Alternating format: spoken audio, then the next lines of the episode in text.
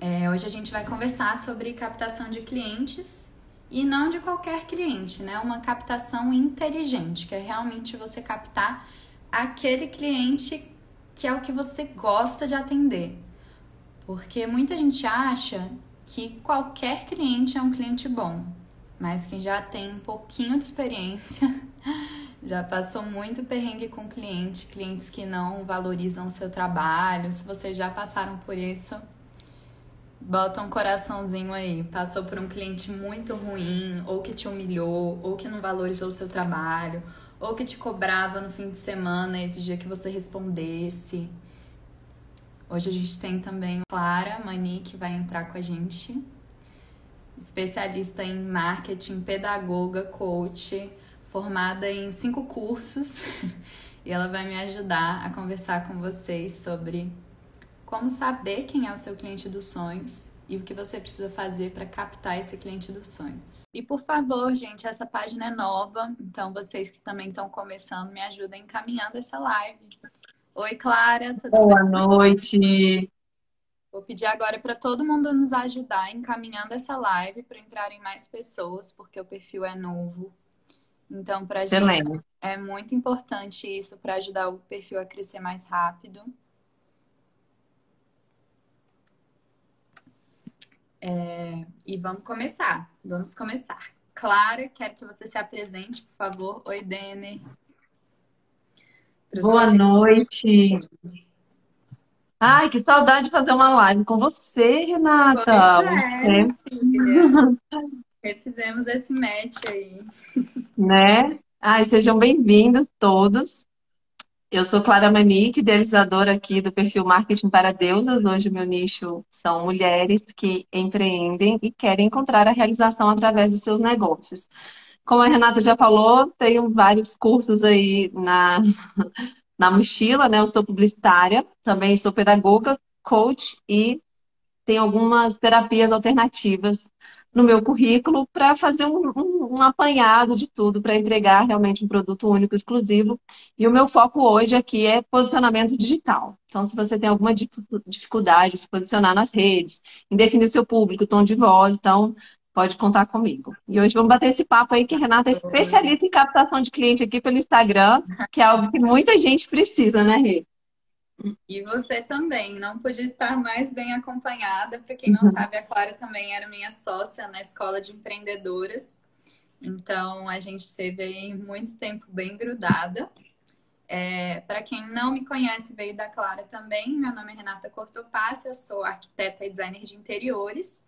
É, eu tenho meu perfil profissional, meu perfil principal, que é o estúdio Renata Cortopassi, e aqui é um perfil que a gente acabou de criar, tem duas semanas de vida, só para falar sobre empreendedorismo. E aí a gente vai focar em arquitetos, designers e engenheiros, é, para a gente ensinar de forma mais nichada, né? Que a gente simplifica, mastiga.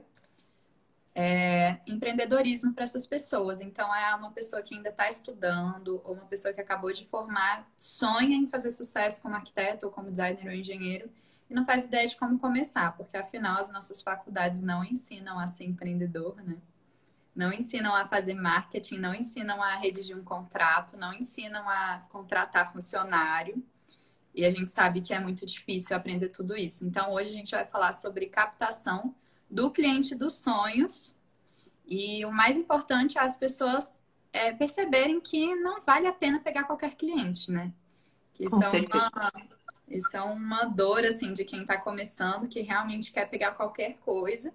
Eu entendo, eu acho até que quando você está começando, é, é, bom você ter o máximo de experiências para você descobrir é, com quem você se dá bem, né? Para você descobrir quem é o seu público-alvo, quem é o seu cliente dos sonhos. Mas depois que você descobriu, não vale mais a pena ficar pegando qualquer cliente, né? Então, Nossa, eu acho tão incrível assim quando você define bem a persona. Chega umas clientes para mim que muda só o nome da persona é. que eu defini, sabe? É impressionante, assim, profissão, filhos, renda. Eu falo, gente, funciona. Faz que funciona. Não, e quem nunca pegou um cliente que só manda mensagem no fim de semana, ou só manda mensagem de madrugada e espera que você fique respondendo, ou que desvaloriza o seu trabalho, principalmente aqui na arquitetura, a gente tem muito cliente que fala assim: Ah, eu quero exatamente isso, eu já sei o que, que é, eu só preciso de uma plantinha. Aí a gente fala assim, tá. Uma plantinha. Querido, eu trabalho com plantinha.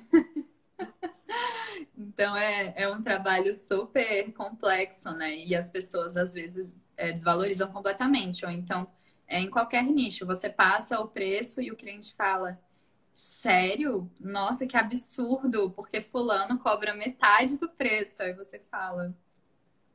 Pode ir lá. Pode ir, pode ir lá.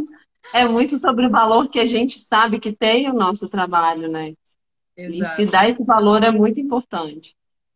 É, então, eu queria começar esse bate-papo sobre o cliente dos sonhos, explicando uma coisa básica é, do, do, nosso nicho, que é a diferença de ciclo de compra, o ciclo curto e o ciclo longo, né? Então, o que, que é um ciclo curto? Ciclo curto, você foi na farmácia comprar de pirona, aí chegou no caixa, viu um, um batom, um bis ali, um Ferreiro Rocher, aí você compra.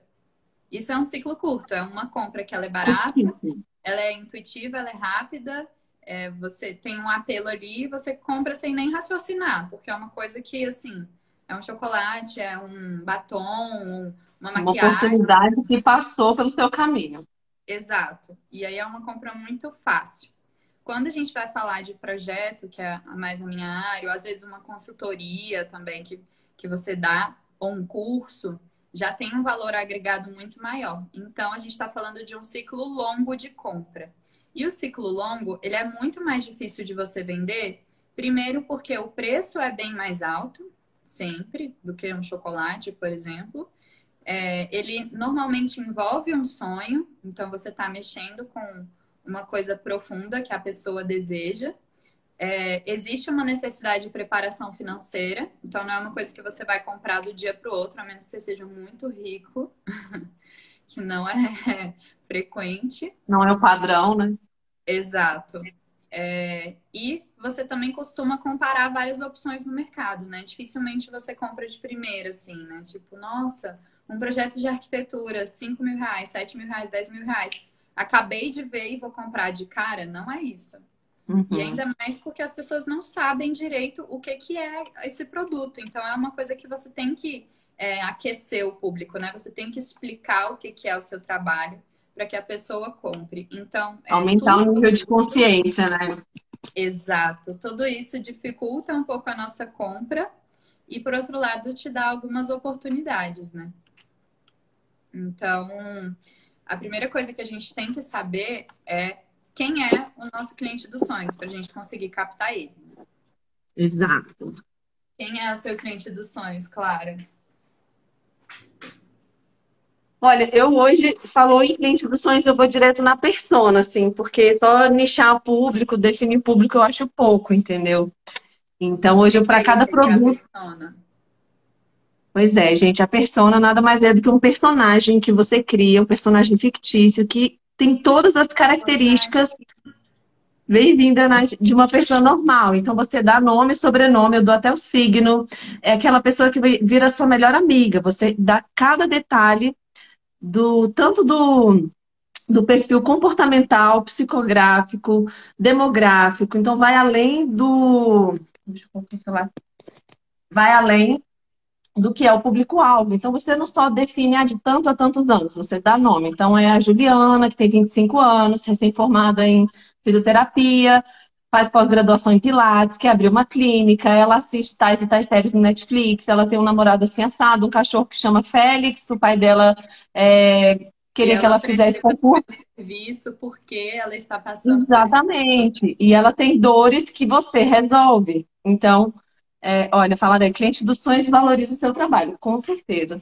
Então, quando você cria, define essa persona que vai além do público-alvo, você tem mais intimidade para você saber quem é essa pessoa e para quem você está oferecendo o seu serviço, para quem você está criando conteúdo, né? E assim, para definir essa persona, eu gosto de começar pelo público-alvo, porque Sim. normalmente a pessoa ela não tem muita consciência a, a, ponto de chegar de cara e criar esse, esse personagem. Então, o que, que eu ensino, assim? Para você definir o seu cliente dos sonhos, você tem que pensar nos clientes que você já teve, primeiro, que é o mais fácil. Ou se você nunca teve um cliente, aí você vai imaginar. Então, pensando nos clientes que você já teve, quem foram os melhores clientes que você já teve e quem foram os piores clientes que você já teve? Porque aí você anota, faz uma lista e começa a pensar por que, que ele foi o melhor, por que, que ele foi o pior, quais características que esse grupo dos melhores tem, que esse grupo dos piores tem. E aí você começa a conseguir perceber essas nuances. Então, às vezes, ah, por exemplo, eu, eu sou uma pessoa muito prática. Eu não sou muito paciente, na verdade, eu sou bem impaciente. Então, assim, eu sou aquela pessoa que eu tenho que me esforçar para lembrar de falar: Bom dia, tudo bem, Fulano? Eu já quero mandar mensagem de cara, sabe? Falar, eu sei, eu sou assim. É Oi, Fone, bem-vinda, Deusa. Uma mentora amada minha entrou aqui. Renata, eu sei exatamente, porque eu me policio para fazer isso. Eu, eu já estou mandando a mensagem, às vezes não, assim, direto rola. Eu mando e depois embaixo eu, bom dia, bom ainda dia, mando uma carinha. Eu sou super assim. Aí eu boto entre parênteses assim, bom dia, tudo bem? ficar mal educada. Mas assim, se eu já fiz isso com vocês, gente, desculpa, não é sendo grossa, é porque eu sou Não é por mal. Eu também então, te entendo. Eu gosto de, dessa objetividade, né? Então, por exemplo, se eu fosse trabalhar com o público idoso, eu ia me dar horrivelmente mal, porque o público idoso, ele exige muita paciência. Ele exige que você realmente explique as coisas várias vezes, fale devagar. Eu fico nervosa com pessoas que falam devagar. Nada ah, contra, assim, gente. É não, ia, não ia dar muito certo para mim também, não. Pois é. Então, assim, é, isso é muito importante, porque imagina se eu começo a fazer um marketing que só atrai idoso. Eu vou ser muito infeliz. E outra, o cliente vai me odiar, não vai, ele vai falar mal de mim, não vai dar, não vai dar match. Então, é, para você criar o seu, para você atrair o cliente dos sonhos, você tem que saber quem é o cliente dos sonhos e aí você tem que ir bolando esse personagem. É, eu gosto de dizer que, que é, porque às vezes a pessoa está começando, então ela não sabe, não tem clientes para fazer, ah, aquele foi bom, aquele não foi. Então, escolhe. Eu gosto de é, falar para a pessoa definir o público-alvo dela, não pegar de, de algum lugar. Escolha uhum. com quem você se dá bem, quem você quer atender que tipo de pessoas você quer transformar a vida delas com seu produto e com seu serviço, né? Porque aí facilita muito. Você quer colar com uma pessoa que é totalmente desconectada, tipo eu, sou, né, super natureba, tá? Eu vou pegar uma pessoa que é do churrasco, não vai dar muito certo, entendeu? Então, a galera tá de moda, entendeu? A galera mais good vibes, que gosta Comigo de plantinhas. O Heterotop tem espaço aqui. Inclusive, eu amo atender cliente homem. Eu me dou muito melhor uhum. com cliente homem do que mulher. Mas eu, o meu público é bem dividido. Então, Legal. eu atendo os dois, mas aí tem uma faixa etária, tem... Enfim, é isso que eu queria passar para a galera que está aqui. Eu fiz um... Alô, churrasco é, eu fiz um guiazinho assim de público-alvo. Então, pega, se vocês quiserem, pega a caneta, anota essas, esses quatro, cinco coisinhas aqui para vocês começarem a traçar um público. Então, a primeira coisa que eu pergunto é, assim, o público é um grupo de pessoas e depois a gente vai para a persona que é uma pessoa específica. Então, o grupo são mais homens ou mulheres? Primeira pergunta. Ou são famílias. Ou são grupos de amigos, ou são casais, porque tem diferença. Então, por exemplo, você vai fazer.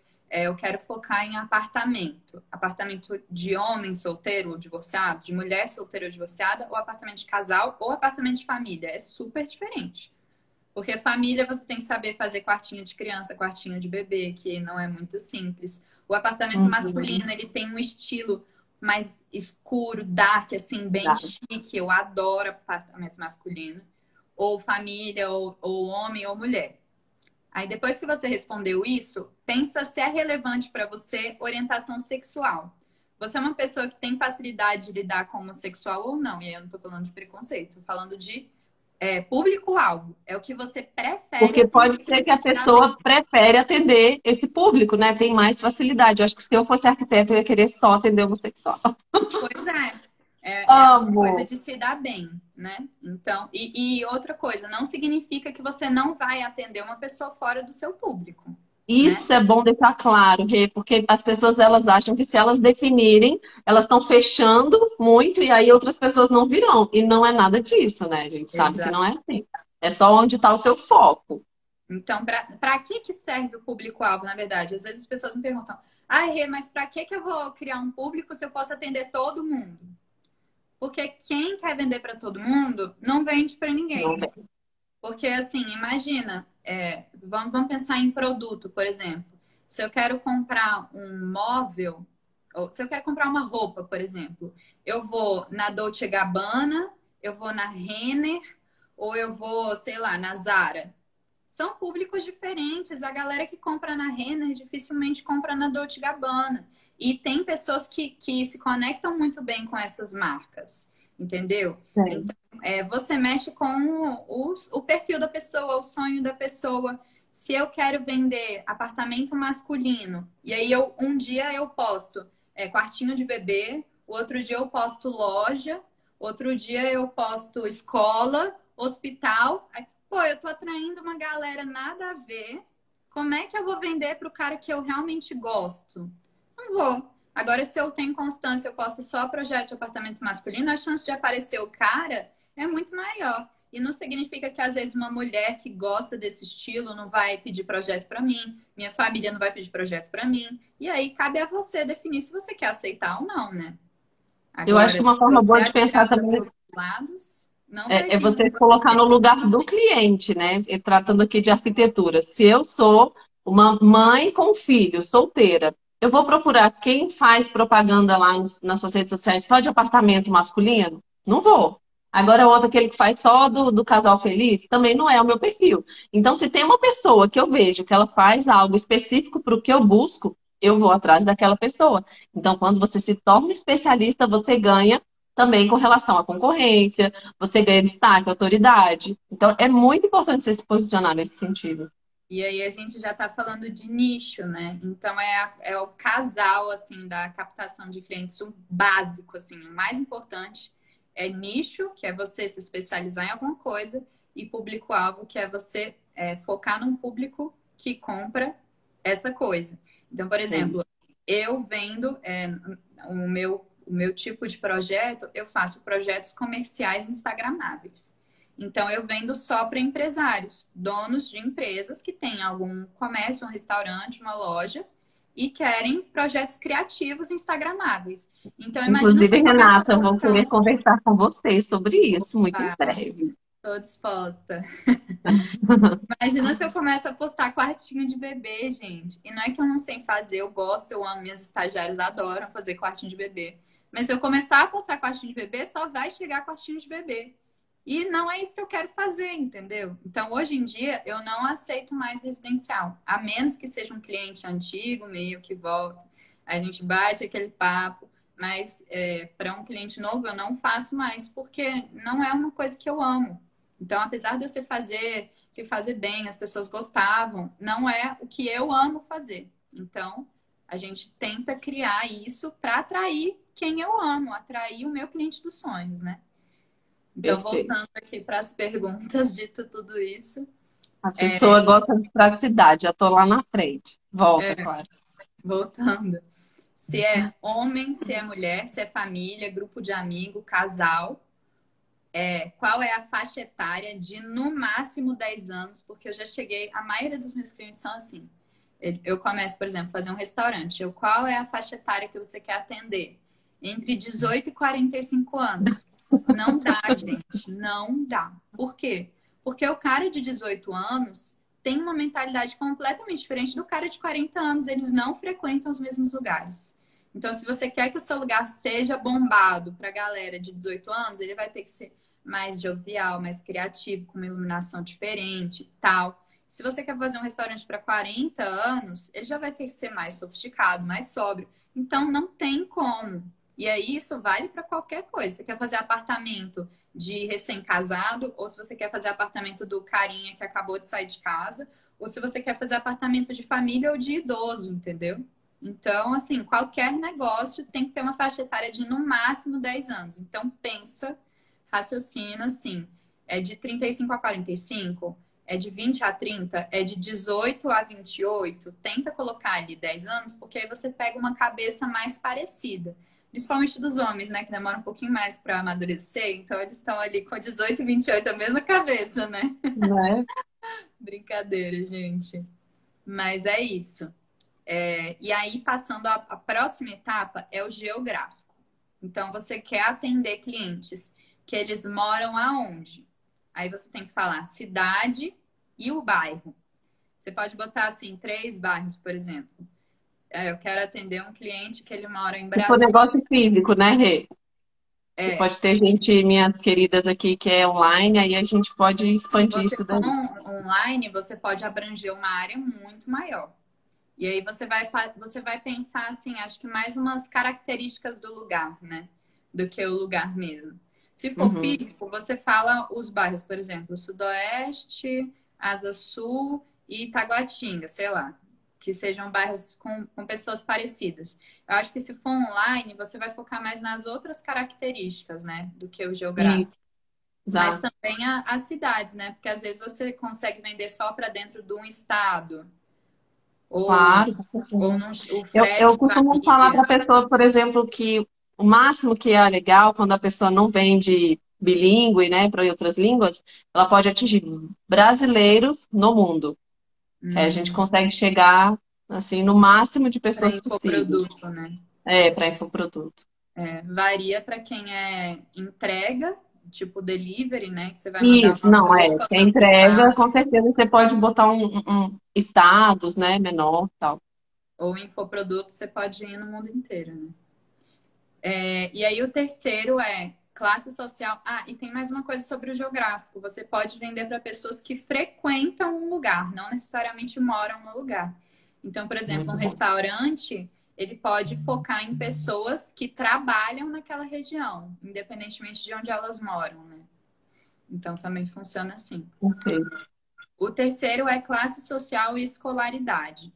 Então, você não consegue vender para classe D e para classe A. Muito difícil.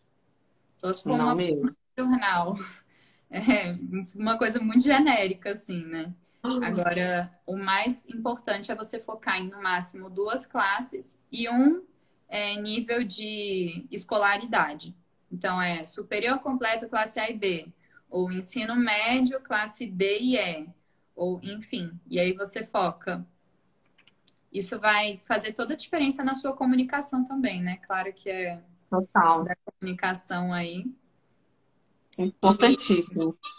E, e a, a idade também. Se você vai usar me, é, meme, se você vai usar emoji, se você vai falar gíria, tudo isso tem a ver com a classe que você quer falar, né? A classe social. Muito relevante. Exatamente.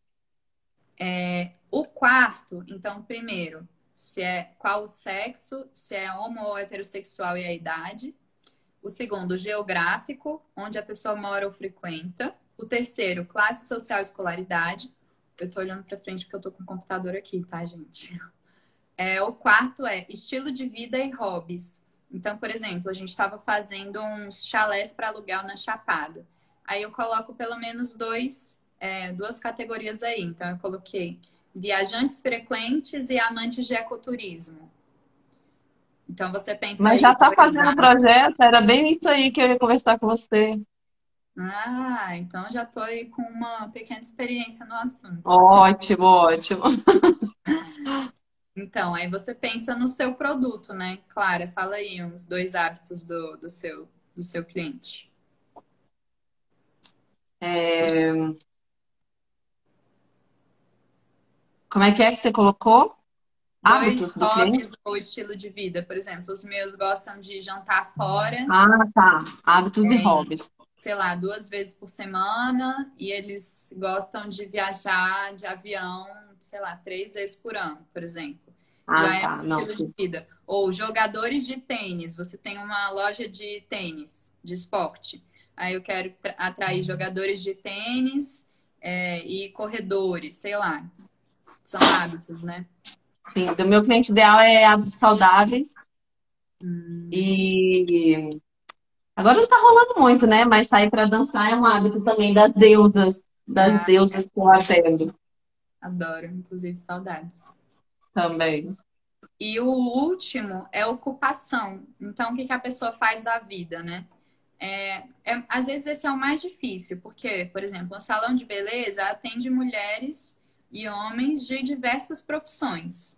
Mas uhum. às vezes tem um nicho predominante. Ou então você bota uma coisa mais genérica, por exemplo, donos de empresas criativas, ou donos de empresas de negócios financeiros, ou funcionários públicos, uhum. ou vendedores de lojas. Que é assim, você não especifica tanto, mas você é, vai por um lado aí, né? É, no meu caso são exclusivamente mulheres empreendedoras. O meu também. Então, até, né, que tem um, é, é, pode ser qualquer empreendimento, mas eu tenho alguns em que eu chegam mais mulheres para mim, que normalmente é nutricionista, fisioterapeuta, instrutoras de yoga, é, terapeutas e que tem loja de comércio online, é, produto moda íntima, ou então é, tem muita, muita revendedora de cosméticos também. É, e aí lembrando de novo, mais uma vez, que não significa que você não vai atender uma pessoa que não é dessa profissão, que não tem exatamente esse perfil. A gente só está fechando aí para a gente chegar num, num público mais conciso, a gente saber o que, que eles querem, o que eles precisam, do que, que eles gostam, se eu vou usar gíria, se eu vou usar emoji, se eu posso contar piada, se eu vou usar meme, se eu vou postar foto de bichinho no perfil, entendeu? Então, se eu vou mandar bom dia no grupo, essas coisas. E aí, isso é a definição do público-alvo. Então, o público-alvo é um grupo de pessoas que têm coisas em comum, que são parecidas de algumas maneiras. E você gosta de atender esse grupo. Se você quiser ir além, aí é o que a Clara falou, você vai fazer a definição da persona, que eu indico demais. E outra coisa, é, você não precisa fazer isso de uma forma definitiva. Eu acho que principalmente quando você está começando, você tem que experimentar. Então, quando eu formei, eu falava assim. Inclusive, a minha logo comunica perfeitamente com esse público. A gente está até fazendo rebranding agora, que eu vou mudar tudo.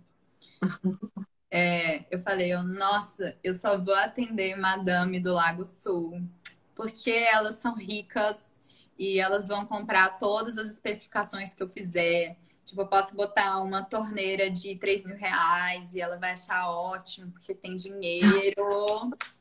E aí vai ser super fácil. Aí o que aconteceu?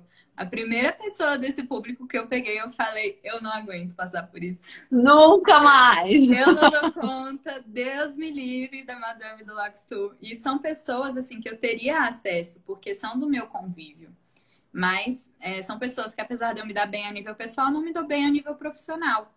Porque é, a minha educação é diferente, acabou que eu não queria vender uma torneira de 3 mil reais. E os, os interesses eram diferentes. E aí, aos poucos, eu fui migrando pro projeto comercial, que é o que eu amo. Então, eu amo trabalhar com empresários e não é empresários de qualquer área, são empresários mais criativos. É uma galera que dá super valor a custo-benefício. É uma galera que dá super valor ao projeto Instagramável. Eles sabem que vale a pena investir um pouco mais naquele espaço para chamar atenção, para gerar fotos, blá blá blá. E, e é muito diferente, né? É completamente diferente. E é um uhum. projeto que vai rápido, a pessoa está pagando aluguel, tem facilidade de, de trabalhar rápido, de ser objetiva. O cliente do residencial muda mil vezes, aí mostrou para a avó, mostra para a vizinha, aí a vizinha opina, aí muda de novo. Então tem que ser uma pessoa paciente, que eu não sou muito. Uhum. Então, eu já vou me afastando desse público. Então, é uma coisa que você tem que ir definindo aos poucos, e aí quando você achar que encaixou, aí beleza, aí bota para quebrar. E assim, em 10 anos, talvez você já tenha mudado de novo. Tem uma colega minha, a Paloma, é, que ela explodiu fazendo quarto de criança porque ela engravidou. E aí ela começou a postar sobre o quarto que ela ia fazer para o bebê dela, aí choveu é, apartamento de família, com criança e tal. E hoje em dia ela já não quer mais criança, porque o filho dela cresceu, então ela quer fazer apartamento sem crianças. E aí você vai mudando. Então, é, só, ah, você tem que estar sempre ajustando a sua comunicação, né? O seu nicho com o seu público-alvo. Tem que ser sempre um casamento. Então, quando você define o seu público-alvo, ele tem que ser um cliente que você ama atender, que precisa do seu serviço e que tem condição de pagar o que você quer pedir. Porque às vezes aconteceu até com a gente na escola de empreendedores. A gente começou com um público que a gente amava e a gente começou a crescer para produtos mais elaborados e a maioria das pessoas não estava naquele momento de investir. Então, era um público que a gente amava, mas não tinha condição de pagar o que a gente queria. Então, a gente tem que ir mudando de público. É uma, é uma coisa natural, né? Você vai testando e descobrindo. É... O que mais que eu anotei aqui? Que. Se alguém tiver dúvida, gente, não hesitem em deixar aqui nos comentários que a gente responde, tá bom? Se tiver qualquer também. dúvida com, com relação a esse assunto. E aí, para quem ainda não se convenceu de que o público-alvo te faz ganhar mais clientes e não menos, né? Porque as pessoas às vezes acham, ah, para que, que eu vou fechar num público se eu posso vender para todo mundo? O público-alvo, ele gera mais identificação com o seu marketing, que é aquilo da gente falou, postar sempre quartinho de bebê, vai chegar mais cliente querendo quartinho de bebê do que se você postar quartinho de bebê, escola, é, festa, é, festa, projeto de festa, tá? é, escritório, enfim. Se você posta só focado numa coisa, tem muito mais chance daquele cliente vir. Segundo, ele, você é mais facilmente indicado e você fica mais facilmente conhecido. Porque um vai falar para o outro que tem o mesmo problema dele. Então, por exemplo, pessoas parecidas costumam ter problemas parecidos. Então, dentro do seu público-alvo, às vezes várias pessoas se conhecem e te indicam, porque tem o mesmo problema.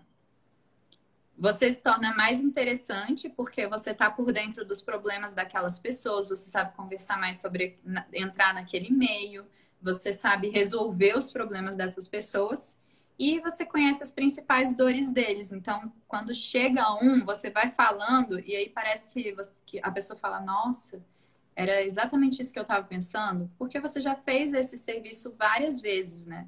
Então, você vai conhecendo a pessoa. É, e aí, uma dica de ouro: eu acho que você deve escolher uma pessoa que você ache admirável para o seu público-alvo, assim, um público que você acha admirável, que você se daria bem. Raciocina como se fosse um casamento, assim. Então, você tem que pensar uma pessoa que você vai aguentar por muito tempo, porque vai ser essa pessoa que vai bater na sua porta todo dia. É uma pessoa que você se dê bem e que se for num círculo que você vive, que você está imerso, vai ser mais fácil. Não foi o que eu fiz. Então é possível, mas é mais difícil. Por exemplo, se você está uhum. num, se você está num círculo de classe B e você quer atingir classe A, vai ser um pouco mais difícil. Se você está num círculo de classe A e quer atingir classe C, vai ser um pouco mais difícil. No meu caso, eu estou num ciclo de classe B, classe A, e é, mais pessoas que não são empresárias. Eu conheço, conhecia né, pouquíssimos empresários, ainda mais empresários criativos, que é a galera que eu atendo. Então, por exemplo, é, até o Francisco, o meu namorado, ele tá super fora do meu nicho. Apesar de eu ter feito a clínica dele, ficou maravilhosa. Por quê? Porque ele não é um empresário criativo. O, a clínica dele, ela acabou sendo um pouco instagramável, mas parece muito mais com um projeto residencial e é alto padrão, que não é o meu nicho. Então, uhum.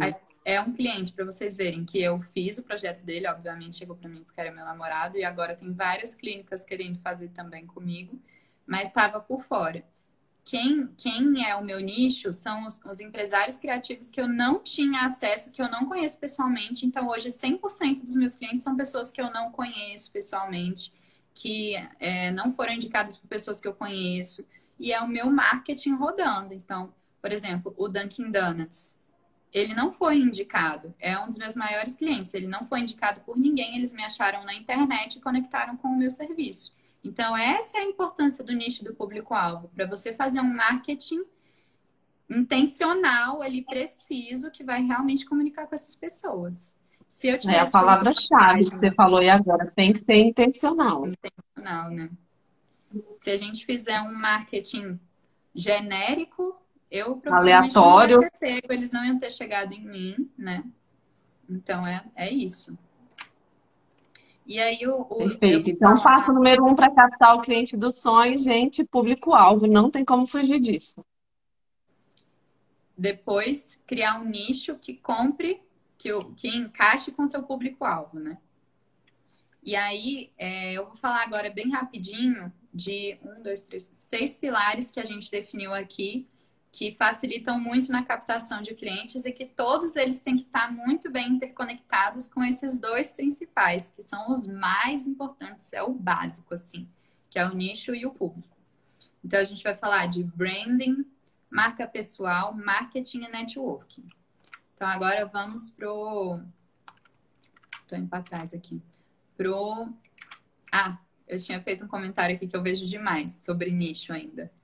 Eu entro muito em várias páginas de meninas que me seguem, arquitetas, aí eu entro assim, ó, vai aparecer umas culpadas aí comentando, aposto.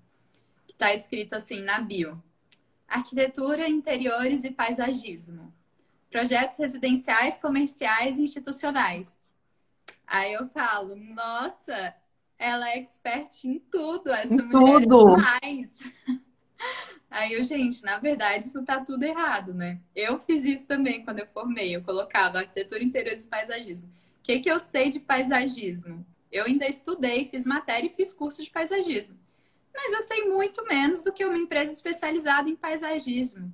Então, assim, a menos que eu queira me especializar em paisagismo, para que, que eu vou me meter a fazer um projeto de paisagismo? É, uma pessoa que abraçar o mundo. É cliente também, dentista, especialista em adultos e crianças. Decide, amor, é adulto ou é criança. Senão não tem não, especialidade. E é muito diferente, porque para você atender criança, você tem que ser super paciente, tem é que contar diferente. historinha né? Tem que ter é, bichinho. Não, e aí você vai conversar, você atende mais adulto e criança. Nossa, 90% adulto. Então tira aquela criança do é. lado do seu, do seu Instagram, pelo amor de Deus. E até a sala, né? A sala para você atender uma criança que ser uma sala colorida, com bichinho, com luz colorida. E a sala para atender um adulto não tem nada a ver com isso, né? Então, é. é, é sobre isso. Não pare de tentar abraçar o mundo com as pernas. Eu acho assim, quando você está começando você deve experimentar de tudo para decidir o que você gosta. Isso. Né? Então, eu acho importante essa experimentação. Tem muito curso de empreendedorismo, a gente sabe, né? Claro, muito curso que começa assim. Defina de uma vez, comece já cobrando caro. E na arquitetura, eu não acho que é assim.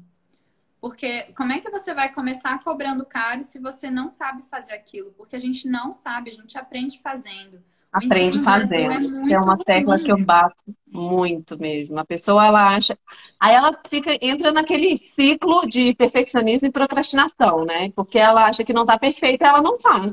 E ela é. nunca vai adquirir a experiência que ela precisa para realmente fazer. Exato. E né, tem um estudo aqui que comprova que a melhor forma de aprender é ensinando. Meu amor, pegou o conhecimento, começa a ensinar, que aí você vai aprender mais ainda. Com certeza. E eu acho que assim, você começou, você não tem nenhum cliente, pega sua mãe, senta na cadeira, fala assim, mãe, vou, vou fazer um projeto para você. Imagina o que, que você quer que eu faça. Você quer que eu faça seu quarto? Você quer que eu faça uma loja? Sua mãe, sua mãe é dona de loja? Vai fazer a loja da sua mãe. Mede tudo, faz um exercício Pode. e posta, mostra, né? Porque aí você vai experimentando e as pessoas só vão te contratar se elas souberem que você está trabalhando. Porque quem não está trabalhando continua sem trabalhar. Então, é mostra que você está trabalhando. Faz projeto de graça, faz projeto para o vizinho, faz projeto para a tia, faz projeto metade do preço, faz projeto baratinho, só para você ter material para você postar, mostrar que está fazendo e aí as pessoas vão começar a vir. Então, eu criei meu perfil de arquitetura antes de formar, postava todos os meus projetos da faculdade e aí quando eu formei já tinha várias pessoas querendo me contratar. Enquanto isso, meus amigos que não fizeram isso demoraram muito mais para engrenar. Então, assim, tem que mostrar que você está empenhada, né? Fazendo alguma coisa. E aí você vai testando para descobrir quem é o seu nicho, quem é o seu público. É... Agora sim, branding. Então, o que, que é o branding? O branding é a essência da sua marca. É o que a sua marca é de fato. Então, o que, que compõe o branding?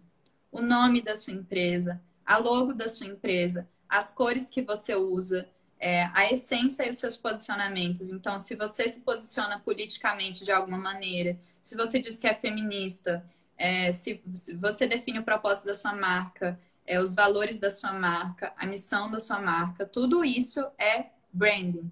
Então, é você criar uma personalidade para aquilo tudo. Por exemplo, eu, Renata, estava usando a, as cores da minha, da minha logo são vermelha, branco e preto. e eu tinha implementado o rosa. Eu usava muito rosa. Vários posts meus vocês vão ver que tem rosa. E hoje em dia eu cheguei à conclusão de que eu prefiro atender homens a atender mulheres. Então eu tenho que tirar o rosa. Por quê? Não é porque o homem vai deixar de me contratar porque eu uso rosa. Mas eu tenho muito mais chance de conectar com o público masculino se eu não usar o rosa, se eu usar o, o azul, um cinza, entendeu? Então, tudo aqui é estratégia. Então, até a sua, a, as fontes que você usa no Instagram, por exemplo, usar sempre as mesmas fontes. Ver se sua fonte é realmente legível. Mostra para o seu público. Se o seu público é criança, ele tem que entender aquilo. Se o seu público é adulto de 40 anos, ele tem que ler aquilo e achar fácil. Por exemplo, é, meu pai e a minha mãe têm problema de vista. Se eu botar uma fonte muito pequena, eles não vão conseguir ler. Então, tudo isso tem a ver, né? Até a faixa etária, você pensar se aquela pessoa vai ter facilidade de interpretar aquela escrita ou não. Nesse ponto, Rê, quando eu estou dando consultoria, é que eu gosto de construir com a cliente o brand persona, que é a persona da marca. Eu começo perguntando assim, se a sua marca fosse um personagem, pode ser um personagem fictício, ou um personagem de filme, ou então, sei lá, Madre Teresa de Calcutá, então, Marilyn Monroe, Madonna, quem que seria a sua marca? E sai cada coisa, assim, super legal. Eu tinha, tenho uma cliente que ela disse que a marca dela era uma mistura de Ingrid Guimarães com Heloísa P.C. Então, ela tinha as características das duas, assim. Nossa, já saiu cada coisa. Ah, a minha marca é Anitta. Ah, a minha marca é Beyoncé. E às vezes você nem imagina o que, que vai sair, sabe? E aí eu peço para a pessoa, então me diz, é, se a sua marca é esse personagem, que característica que esse personagem tem, que a sua marca vai ter também. E aí a pessoa descreve ali várias coisas legais e ela já toma esse posicionamento, que isso faz parte do branding, né? Tudo que você quer que a sua marca confunda... transpareça. E não confunda o empresário com a empresa, né? Porque isso acontece Exato. muito. A, a minha empresa é totalmente diferente de mim, filosoficamente, assim. São duas entidades, né? Eu, Renata, é, sou super conservadora, sou católica, blá blá blá. A minha empresa é super liberal, coisa colorida, coisa pendurada no teto, é uma filosofia totalmente diferente. Então você tem que saber separar aqui. Se eu fosse fazer uma logo para Renata nível pessoal, seria parecida com a minha que é hoje.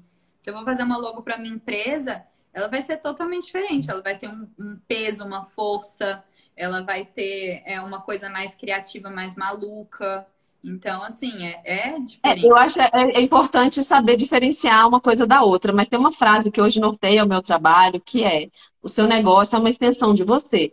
Então, de alguma forma, por mais que seja diferente de você, você tem que se conectar com aquilo. Porque se você cria uma empresa totalmente distoante dos seus valores intrínsecos, essa empresa não vai para frente. Porque como que você vai defender algo que não te representa? Então, tudo bem, eu, eu, Clara, claro, pessoalmente, eu sou uma coisa também diferente do que a minha empresa representa aqui online, mas eu me conecto muito com tudo que eu criei para essa empresa. Então, tudo bem ser diferente, mas tem que ter essa conexão, né? É, tem que ser uma coisa admirável para você. Isso. Então, quando a gente faz o exercício de valores pessoais e valores da marca, por exemplo, vai ter ali honestidade, para mim é um valor pessoal e é um valor da marca. Mas aí eu posso ter um valor pessoal que eu não vou ter na minha marca. E eu posso ter um valor da marca que eu não vou ter no meu pessoal, né? Porque são focos diferentes, né? Enfim, é só é, de você aprender a diferenciar. Isso, isso é o que eu penso ou isso é o que a minha empresa pensa? Nem sempre a sua empresa e você vão concordar em tudo. Tanto que são é. personagens diferentes, né? É, e aí, pronto, então de branding, pensar principalmente no nome da sua empresa, se ele conecta, por exemplo, você quer um público idoso, você vai pôr um nome em inglês, você já dificultou pra caramba, o cara não, talvez não saiba pronunciar o nome da sua empresa, principalmente atualmente, que os idosos de hoje não aprenderam inglês na escola. A maioria não. Então, até isso é importante. A logo, se a, pessoa, se a pessoa vai conseguir interpretar aquilo, as cores se vai conectar identidade com visual, a identidade e os posicionamentos e a essência da sua empresa. Então, é, pilares. É, pronto, agora. É o próximo, marca pessoal, que a maioria das pessoas não sabem o que, que é isso. Explica aí, claro, o que, que é marca pessoal. Bom, vamos ver se você está de acordo, né, com o que você traz. A marca pessoal é como você representa a sua marca. Eu sempre trago nas redes porque eu trabalho só com negócios digitais, então é diferente para mim um pouco a forma de colocar. Então, dentro de marca pessoal é qual é o seu posicionamento como pessoa frente a essa marca. Então, tudo tudo importa. Se você vai para os stories, com que roupa você vai, como você se apresenta, que cores você usa, como você se arruma, em que cenário você aparece, se você aparece de olheira, se você não aparece, se você vem de pijama, tudo isso é marca pessoal. Então é como você, você dá, que viagem isso, você suas fez, opiniões, né? as bandeiras que você levanta. Então eu acho que a marca pessoal é como você se mostra se você é um empresário, né? Como você se mostra na internet ou nos lugares que você está captando cliente, que às vezes vai ser presencial, né? E, e de uma forma que vai ajudar a sua empresa na sua captação. Por exemplo, eu lido só com empresários, mas são empresários criativos. Se eu lidasse com advogados, provavelmente eu ia ter que andar sempre de camisa social, de blazer. Por quê? Porque eles vão me achar uma pessoa mais admirável, uma pessoa mais fácil de conectar se eu me vestir como eles se vestem. Então, é tudo que, quando a pessoa te vê, a impressão que ela tem sobre você e se isso te ajuda ou te atrapalha a vender, né? Então, eu acho que é, é, são três palavrinhas que eu falo sempre: é, reputação, essência e imagem. Então, essência é o que você é de fato, que não tem como as pessoas saberem, porque é uma coisa que as pessoas precisam te conhecer a vida inteira para saber a sua essência e você mesmo está sempre se renovando, mas uhum. você vai expressar essa essência de alguma forma. E aí você vai gerar uma imagem. Então, qual é a primeira imagem que as pessoas têm de você? Visão, né? Então, as marcas que você usa, a roupa que você veste, o comprimento da sua saia, se você usa salto ou não. É, por exemplo, eu tenho uma amiga que ela só vende projeto de festa. E aí ela tá sempre fazendo montagem, carregando coisa para lá e para cá. Ela não tem um salto alto. E ninguém tá nem aí para isso. Isso não atrapalha ela em nada a conquistar cliente. Agora, eu, e quando eu comecei também, porque eu comecei muito nova, eu tenho 26 anos, eu comecei com 24 anos. Se eu não usasse um salto alto, eu já sou baixinha. Se eu não me arrumasse assim, é, com roupa mais social, ninguém ia me levar a sério. Se eu não usasse maquiagem, se eu não tivesse com o cabelo arrumado, ninguém ia me levar a sério. Então, é a forma que você se arruma, o seu cabelo, a cor do seu batom, tudo isso é a sua imagem. E a reputação é o que as pessoas falam de você, que também vai interferir diretamente se você vai pegar um cliente ou não. Né? E elas falam de você baseado na imagem que ela captou quando ela teve acesso a você. Então tá tudo ligado, né? E você mudar uma imagem é uma coisa muito trabalhosa, então a gente tem que estar sempre cuidando. Vide Pugliese, né? Que Nossa, eu não esqueço, você sempre falava lá para as nossas leoas da escola, gente, se tá com o esmalte estragado, é melhor tirar e ficar sem o esmalte do que aparecer com aquela unha toda feia. E é verdade. Cara, os meus clientes super reparam nisso, no esmalte, assim. Tem cliente que não vai estar tá nem aí, assim, mas os meus clientes reparam em esmalte. Então, se eu tiver com a unha toda comida, eles acham feio, parece coisa de adolescente. Então, é ter, isso é um cuidado também de imagem. É para alguns nichos vai ser relevante, para outros não. Então, você tem que pensar no, o que, é relevante no seu nicho para o seu público, né? É, aí eu trouxe algumas dicas aqui. Primeiro, para você aprender a modelar ativamente a sua reputação. O que, que isso significa? Por exemplo, é, eu sou a arquiteta mais jovem a ser publicada na Anual Design, que é um almanaque super importante de arquitetura do Brasil. Vocês só vão saber disso se eu falar isso para vocês. E é uma coisa que me favorece. Então, eu estou ativamente modelando a minha reputação. Se eu te disser isso, você vai talvez falar para outra pessoa, mas se eu não disser, você não vai. Então, eu estou te dando ativos para gerar a minha reputação tudo que você fala, tudo que você faz gera reputação, mas você pode falar mais se ajudando intencionalmente, né? Então, isso é uma dica. Fale, é, fale todos os seus ganhos, os seus triunfos. É, fechou um projeto, fechou um cliente, mostra. Não precisa expor a marca se não for conveniente para você, mas fala que você está feliz, que você conquistou isso e tal, porque as pessoas vão saber. E outra, pessoas que estão felizes, que estão fazendo sucesso, elas atraem mais clientes. E você não precisa necessariamente estar fazendo sucesso para você ter essa imagem de que está fazendo sucesso, tá? que às vezes você tem dois clientes, mas você mostra aquilo com entusiasmo, você posta, fala sobre, e as pessoas acham que você tem 20 clientes. Então, é importante você estar tá mostrando para as pessoas que você está trabalhando, falando sobre isso, falando das suas conquistas, para as pessoas terem essa impressão de você, que é uma pessoa conquistadora. Né? Ótimo. É... E tentar se tornar uma inspiração para quem você quer conquistar. Então, é... nossa, eu tinha trazido um exemplo super bom sobre isso. O que, que foi? Ah, a Baritec. A Baritec soltou. Você viu essa polêmica? Não. Foi essa semana que aconteceu isso. A Baritec soltou há dois meses atrás, no Dia da Consciência Negra, um post falando assim: é, todos os brancos, tipo, todos os brancos exacerbam o racismo, alguma coisa assim, sabe? Que era uma coisa que, que tinha um contexto ali, que eles estavam falando sobre é, contra o preconceito, contra o racismo e uhum. tal. Só que eles não raciocinaram que 98% do público da Bodytech é branco.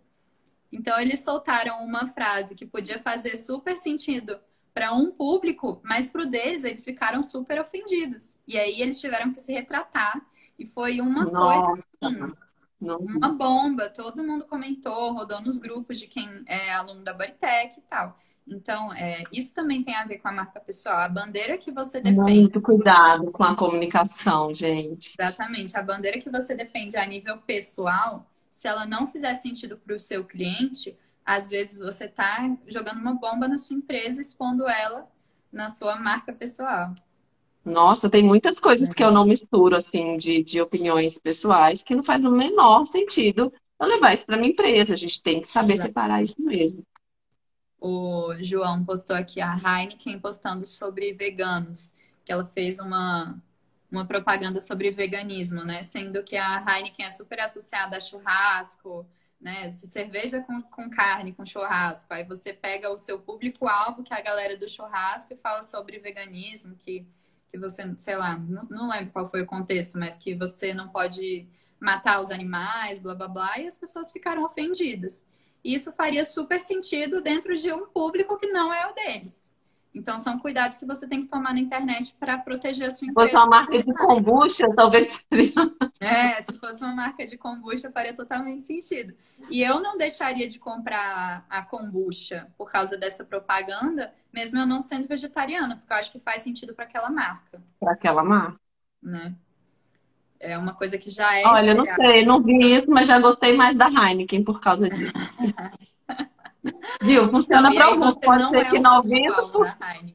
Não sou, porque nem de cerveja eu gosto. É um público nada a ver, né? Tipo, você não vai contribuir em nada para a Heineken, enfim, é estratégia, né? É, aí falando sobre marketing agora, que é a área da Clara.